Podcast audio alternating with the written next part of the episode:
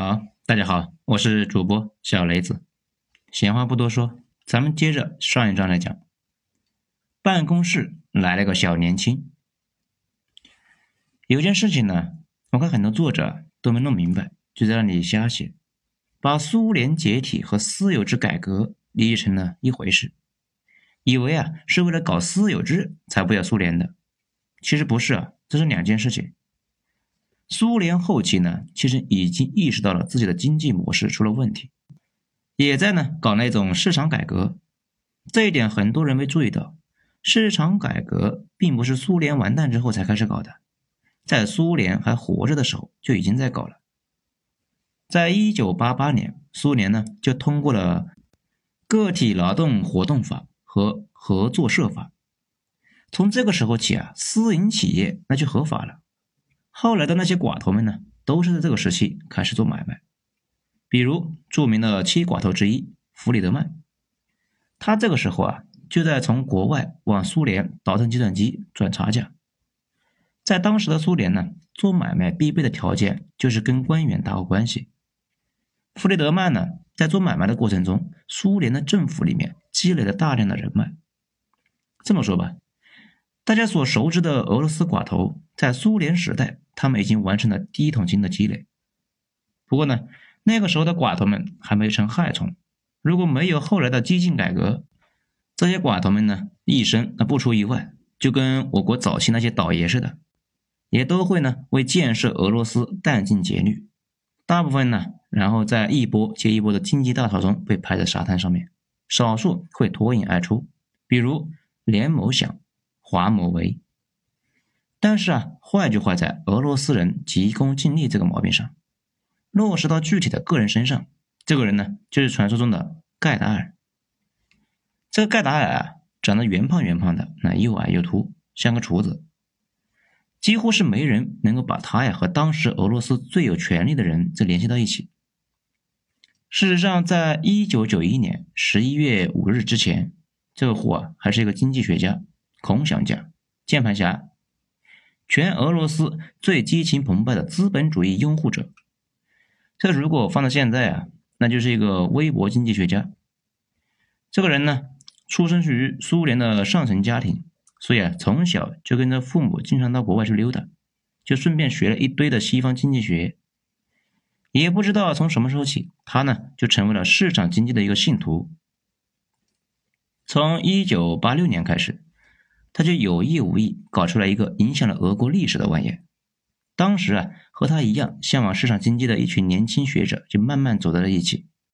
他们呢，然后在圣彼得堡郊区的一个叫蛇山的疗养地频繁组织研讨，逐步就形成了一个松散的组织。在书里面呢，有人把他们称为蛇山会议派，不过啊，他们自己称呼自己为青年改革派。这就有点像现在的微博粉丝群。经常会举办线下聚会的那种。其实啊，你仔细观察就能够发现，这伙人跟我们前面提到的十二月党人啊，几乎是一模一样。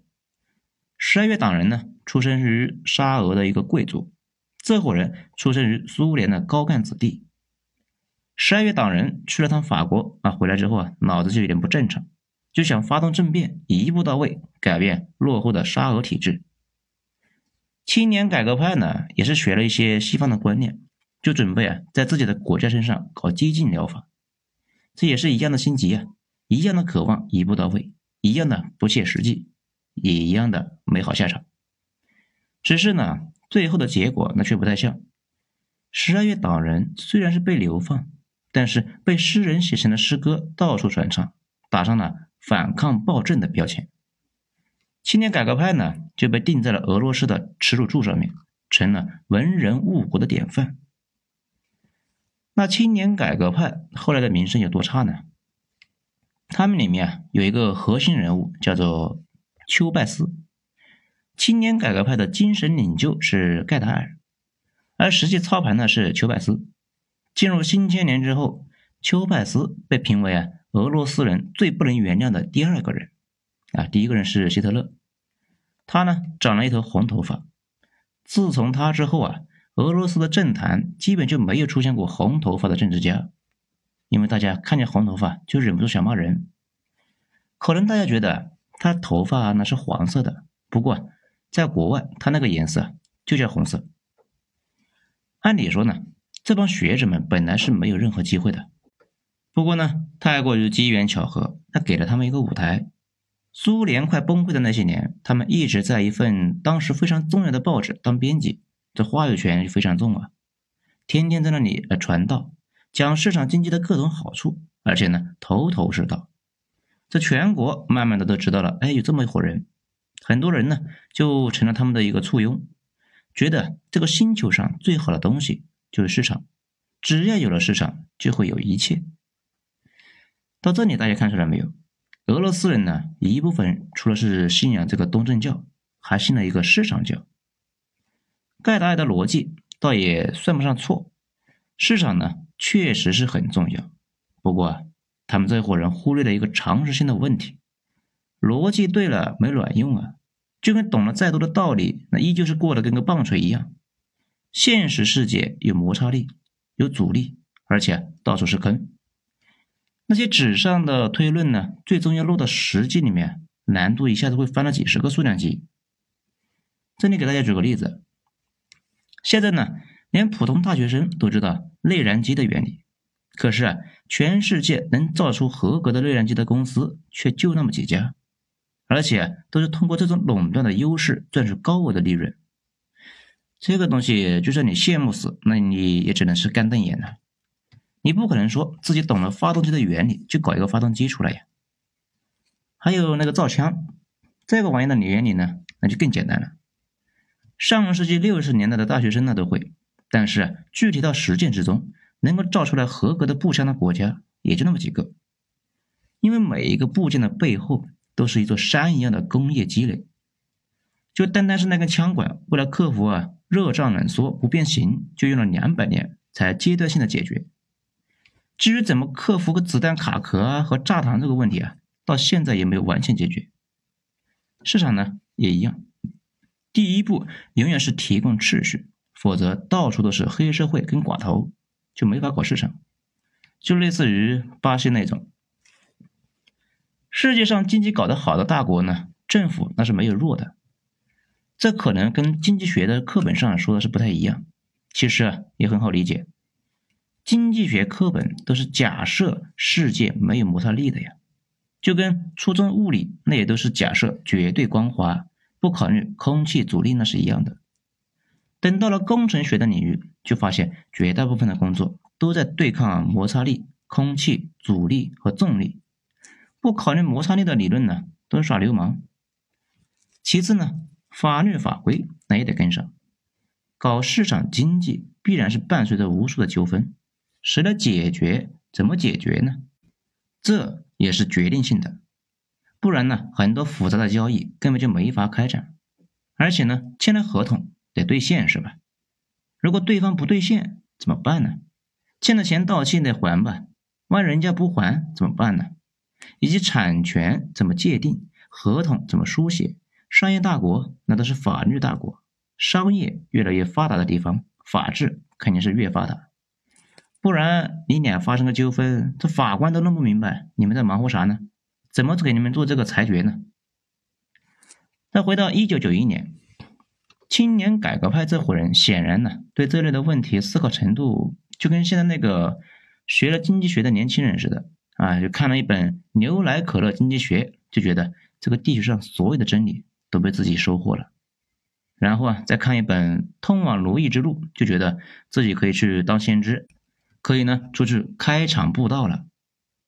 这如果没有叶利钦，青年改革派的年轻人呢，基本就跟我国的铁血论坛上的博主们一样，在激烈的探讨声中度过自己的一生。但是，谁能够想得到，叶利钦同志他真的会启用一群铁血论坛的热血青年们做俄罗斯的经济的设计师？叶利钦呢，当上俄罗斯总统之后，一度是无可适从，这就不知道从哪做起呀。后来呢，就听说玻利维亚在经济学家的萨克斯的建议之下，啊，搞得还不错，准备呢启用一群跟萨克斯观念差不多的经济学家来拯救俄罗斯。这如果他要是知道玻利维亚的经济呢，只是好看了几年而已，随后啊就一直烂到了底，有南美乞丐国的名声。南美那么烂了，玻利维亚竟然是南美乞丐，那你们就知道萨克斯的工作是有多么的出色。不过呢，等到叶利钦意识到这一点的时候，俄罗斯已经掉坑里面去了，他呢也该哭晕在厕所了。青年改革派的人生转折点是在一九九一年十一月五号这一天，这是一个寒冷的冬日。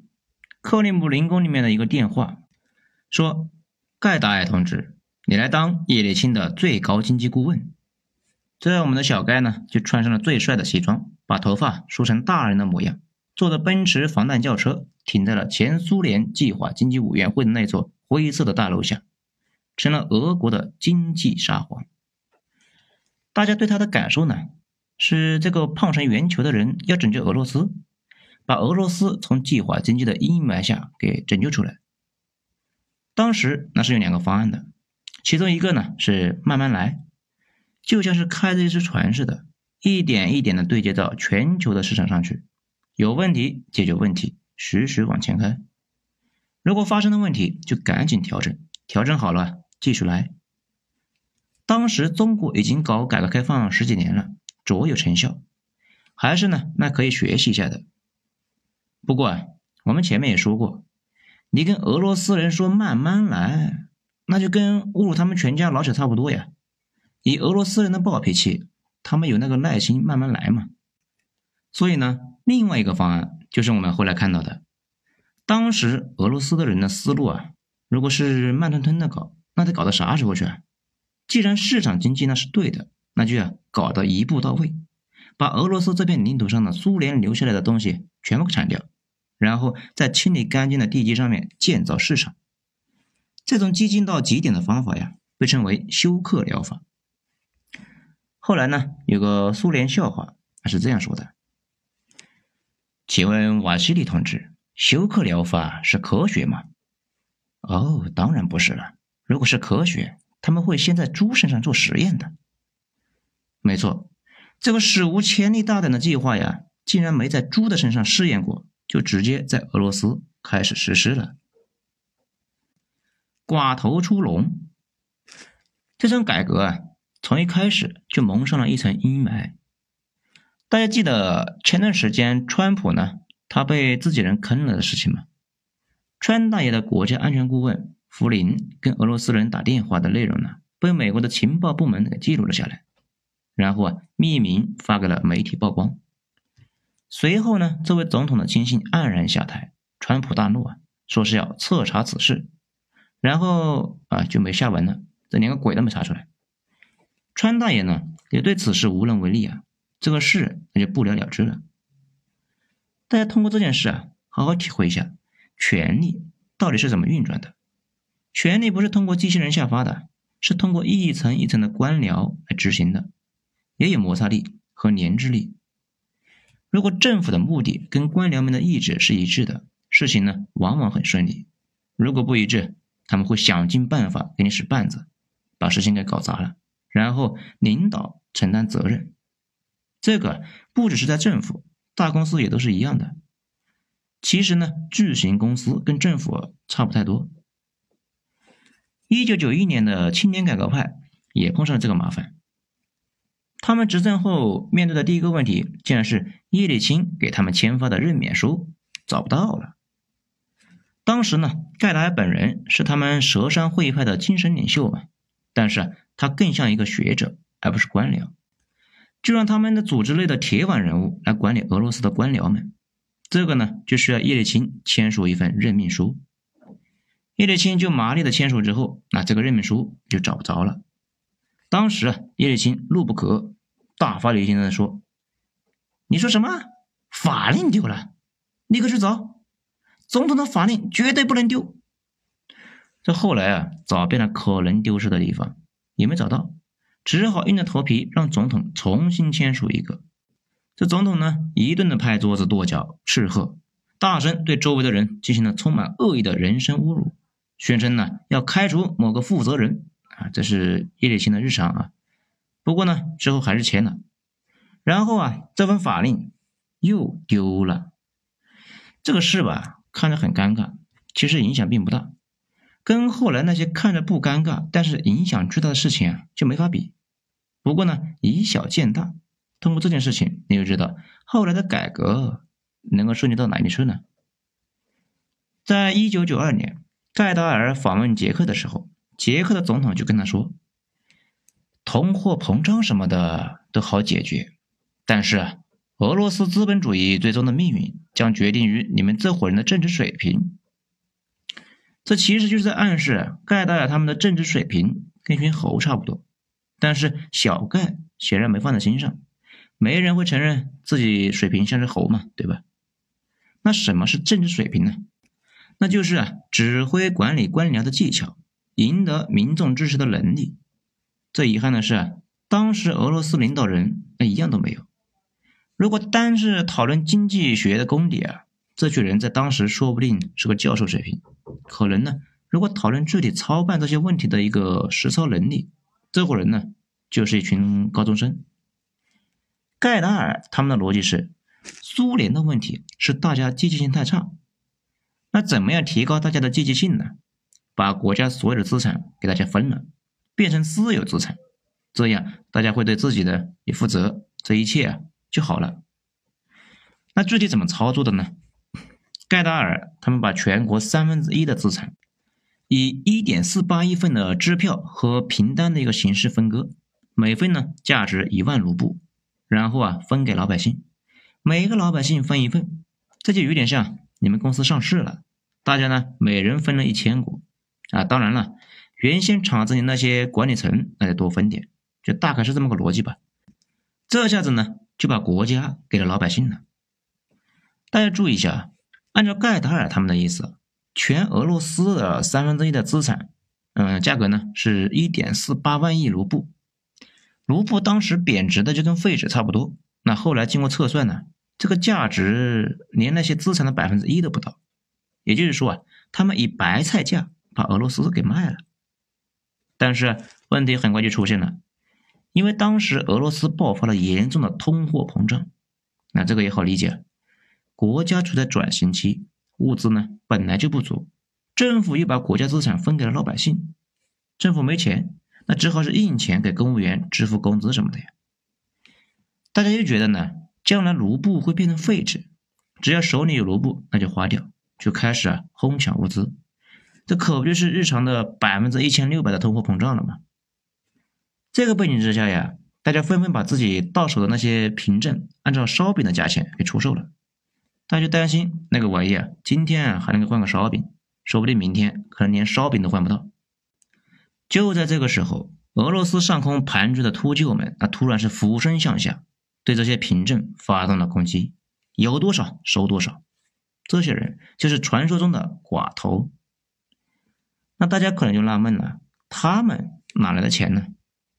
这伙人呢，都是在前苏联的时候，就是倒买倒卖各种稀缺的物资赚钱。在一九九二年的时候，已经都是巨无霸，并且呢，其中几个人呢，本身就是手眼通天的银行家，比如那个霍多尔科夫斯基和那个波塔林，他们的背后啊都有银行，并且银行背后又有银行。当时的英国、美国那都看得非常清楚，知道这次甩卖那基本都是白送啊，买到就是赚到，千方百计和寡头们就打成了密约。向寡头们输送资金，寡头们呢拿到钱之后再去买凭证，并且呢在倒卖的过程中啊，寡头跟政府的各级官员啊勾勾搭搭的，其中啊有些人本身就是政府的高官，比如著名的七寡头之一波塔林，他就是苏联外交官的儿子，上的学校呢也是专门为苏联培养外交官的一个学校。在政商两道都有错综复杂的关系。这个七寡头的历史定位呢，就有点像胡雪岩。很多人都还研究啊老胡的经商技巧。哼，我操，连个常识都没有吗？他是半个官呢，他是通过特权赚钱。你们把他当成商人来研究，那不是歪的就没边了吗？当然了，国内的文章呢，一般描述最多的就是上面说的这个过程。以为啊，这就是俄罗斯寡头化的全过程。那其实那也想简单了。真正的重头菜其实是在一九九五年的代换股，这个玩意啊，被后来的俄罗斯人称为浮士德交易。这件事啊，标志着俄罗斯彻底寡头化。大家知道啊，美国呢有完善的债务市场，政府缺钱就可以去公开市场上借钱，这些钱都是市场里面本身存在的，不会引发通货膨胀。不过呢，借的太多，那也会有问题。比如美国现在呢，又要回到一九九一年那个破产的边缘了。在一九九五年，俄罗斯呢实在是扛不住了，政府呢没钱了，而且车臣战争那是阵列啊，正是花钱如流水的时候。当时有两个选项：政府可以印钱来支付战争和其他的开支，但是呢肯定会大规模的通货膨胀。这以俄罗斯老百姓的易燃易爆的奏性呢，非常的危险。再或者呢，向财阀们贷款，但是财阀开出的价码是，政府要放弃在那些矿产和石油公司里面的所有股份，转卖给他们，这就叫做代换股。财阀提供贷款，政府呢交出股份，也就是说啊，财阀盯上了俄罗斯剩下的那三分之二的资产。当时呢，全世界就没人能够相信俄罗斯政府能够接受这个操作。这太匪夷所思了，那种感觉呢，就好像是有人去借给美国政府钱，条件是要买下美国的海军的控制权一样夸张！但是大家完全忽略了一个大问题，当时已经是一九九五年，俄罗斯啊会在一九九六年大选，但是自从苏联解体之后，俄罗斯的老百姓水深火热，生活水平啊连苏联时代的一半都达不到，老百姓就纷纷的开始怀念苏联。这个背景之下，俄共重新上台的概率啊，已经远超过叶利钦了。甚至呢，那个索罗斯他也是一再警告俄国的寡头们，趁早准备一张流亡飞机票，打包好行李，随时准备跑路。这为了阻击俄共呢，叶利钦他们的幕僚们，也就是我们刚才提到的那个青年改革派，给叶利钦就出了个主意，说啊，先把协议签了吧，只要寡头们保证对咱们是支持的，那就有希望。寡头们控制着俄罗斯几乎所有的媒体。如果寡头们愿意使劲呢，俄控甚至别想在报纸或者电视上露脸了。叶利钦呢，仔细考虑一下之后，哎，同意了。那现在呢，大家知道为什么这个协议叫浮士德协议了吧？协议签订的那天起，寡头们将彻底的尾大不掉，成为俄国的真正沙皇。这个故事的前半截呢，有点像我国早期的那些倒爷。事实上啊，我国很多企业都是倒爷起家的，比如联某想、华某为，刚成立的那会呢，都是转卖国外的一个设备起家，后来啊，走上了自主研发之路。俄罗斯如果没有这一次大折腾，苏联的这些倒爷很可能将来啊，会成为发展俄罗斯民族企业家。不过这次大甩卖之后，这些人一下子从商人变成了实力者，坐拥无数的矿山和油田。从此能够躺着赚钱，怎么会去想办法搞创新、做企业赚那种辛苦的钱呢？而且他们为了维持自己的地位，不断的跟政府勾结，搞得整个政府呢就是乌烟瘴气的。俄罗斯的腐败程度也是堪称世界之最。这种状态之下，经商的环境那也是极其的恶劣，法律形同虚设，就根本谈不上有效市场。这倒是应了布罗代尔说的那件事情。在研究俄罗斯这段历史以前啊，我一直没太理解。他说，资本和市场是相互吞噬关系。如果资本占据优势，他呢会勾结政府，创造波动。反正呢，从这以后不再会有公平的市场可言。随后的大选中，由于寡头们控制着俄罗斯几乎所有的媒体和报纸，就天天在疯狂的。诋毁这个俄共，唤起民众对苏联的痛苦回忆，最终啊，把叶利钦再次送入了克里姆林宫，政治和财阀就彻底完成了绑定。当时呢，欧洲有一份报纸啊，画了一个漫画，画的呢是叶利钦照镜子，镜子里啊出现的却是七寡头之一的别列佐夫，头穿沙皇礼服，戴皇冠的样子。好了。这一章就到这里。下一章咱们接着继续。